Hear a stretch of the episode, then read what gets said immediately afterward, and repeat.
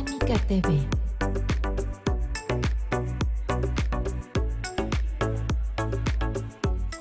TV, el canal de difusión del Colegio Mexicano de Inmunología Clínica y Alergia.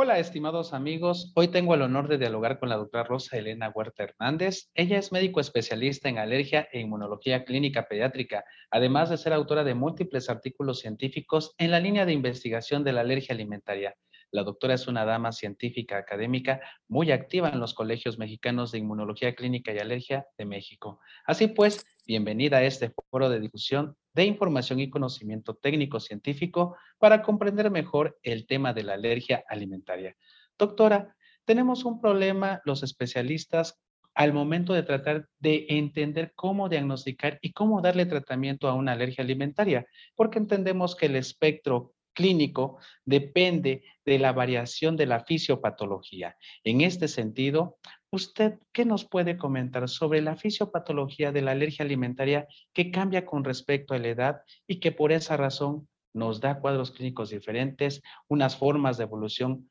variables e incluso la resolución puede ser incluso expectante? Sí, muy buenos días. Gracias por la invitación, doctor Ruiz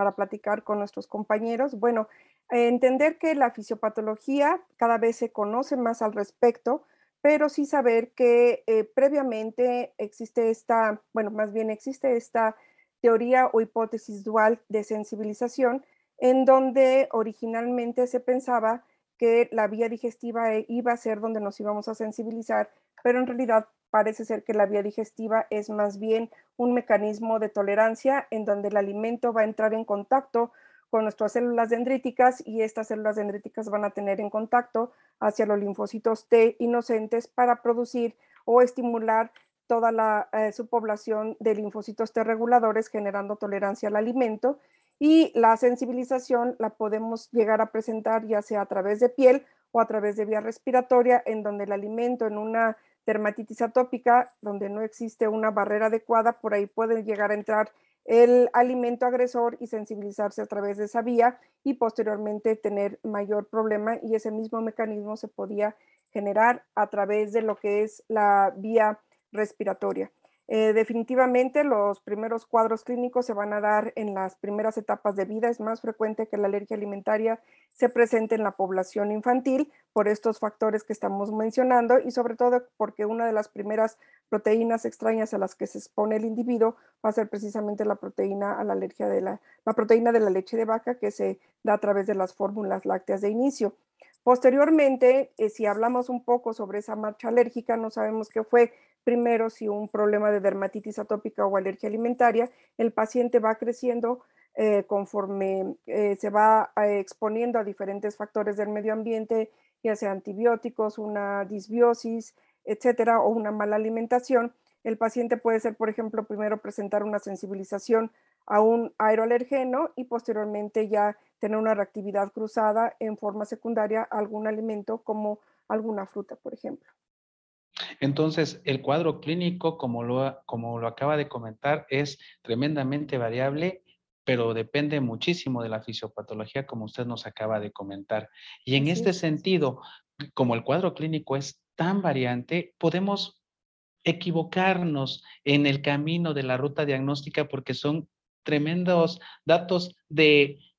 que nos pueden confundir. Y en este sentido, ¿cuáles pueden ser las perlas de diagnóstico diferencial en las alergias alimentarias, eh, sobre todo en diferentes grupos etarios? ¿Qué nos puede comentar al respecto? Sí, claro. Bueno, yo creo que primero em, tenemos que aplicar nuestra historia clínica bien detallada para poder identificar si es un mecanismo mediado por IgE o mm, por un mecanismo no mediado por IgE. Y en eso, pues vamos a tener herramientas diagnósticas, como su palabra lo dice, no son, no son definitivas y nos pueden ayudar para confirmar o descartar el diagnóstico. En este caso, por ejemplo, si usted ya tiene la sospecha clínica de un mecanismo mediado por IgE, pues las pruebas cutáneas o la IgE específica van a ser de valor importante y tener siempre cuenta que dependiendo del valor de, estos resultados, pues vamos a tomar nuestras conductas a seguir. Si tenemos unos resultados en donde están los niveles bajos, por ejemplo, una prueba cutánea menos de 3 milímetros o una IG específica menor de 0.35,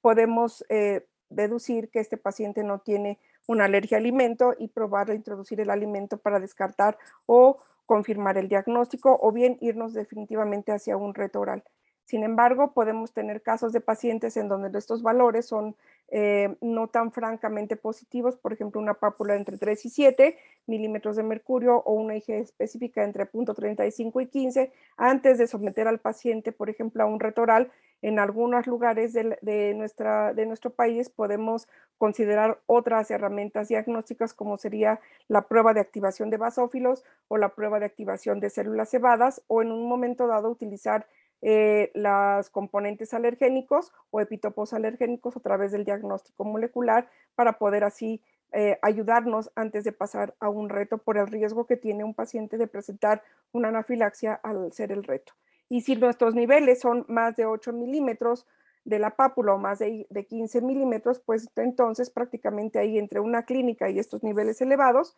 pues vamos a evitar el alergeno. Considerar que siempre debe de estar asociado con un cuadro clínico que nos está sugiriendo esta patología. Claro, y sobre todo que tenemos que platicarlo siempre con el familiar, con el padre en estos sentidos, de que hacer un reto oral, doble ciego, placebo controlado, pues es un acto que implica poner a nuestro paciente en un red, en un riesgo, este, en una sala de terapia intensiva adecuada, con la asistencia médica correcta para que disminuyamos lo más que se puedan los riesgos de daños que puedan provocar estos. Así es. Y fíjese que a cada vez se van teniendo mejores herramientas diagnósticas, como usted lo comente, y los, las fronteras de las, los tratamientos que podemos ofrecerles a estos pacientes se van como que acercando un poquito más con el mejor entendimiento de la fisiopatología, el cuadro clínico con nuestra historia que hacemos muy detallada. ¿Cómo podemos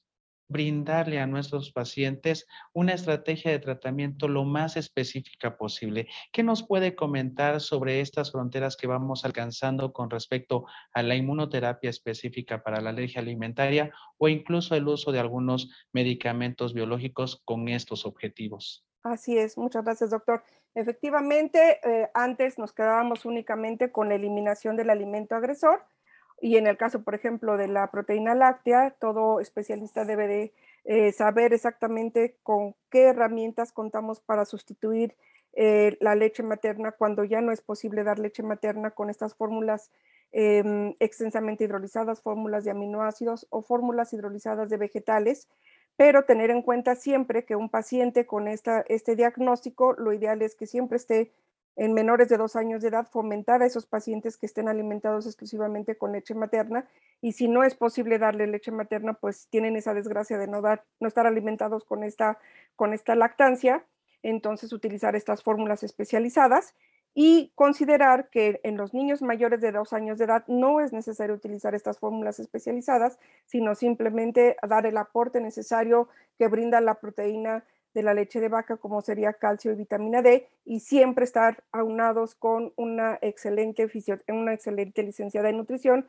para evitar eh, problemas de desnutrición. En cuanto a las inmunoterapias para alimentos, cuando yo estudié alergia estaba proscrita, pero cada vez hay más estudios de utilizar la inmunoterapia,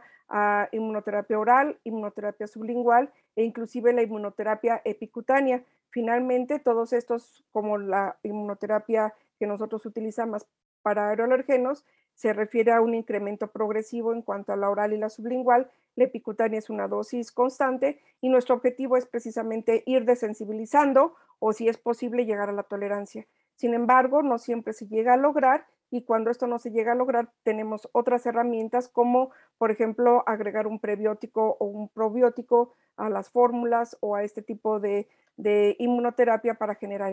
inmunomodulación o bien cuando es factible asociar las diferentes tipos de inmunoterapia por sus diferentes vías con algún biológico, en este caso donde más se ha estudiado es el uso de la anti-IG combinado con la inmunoterapia específica al alimento. Se ha tenido más experiencia, sobre todo en España, con la proteína del huevo, la proteína de la leche y en Estados Unidos con la proteína de cacahuate por las diferentes vías, pero sobre todo en este último alergeno a través de la vía epicutánea. Otros, eh, otros tratamientos biológicos que también se están intentando es el uso del dupimilumab, que es la,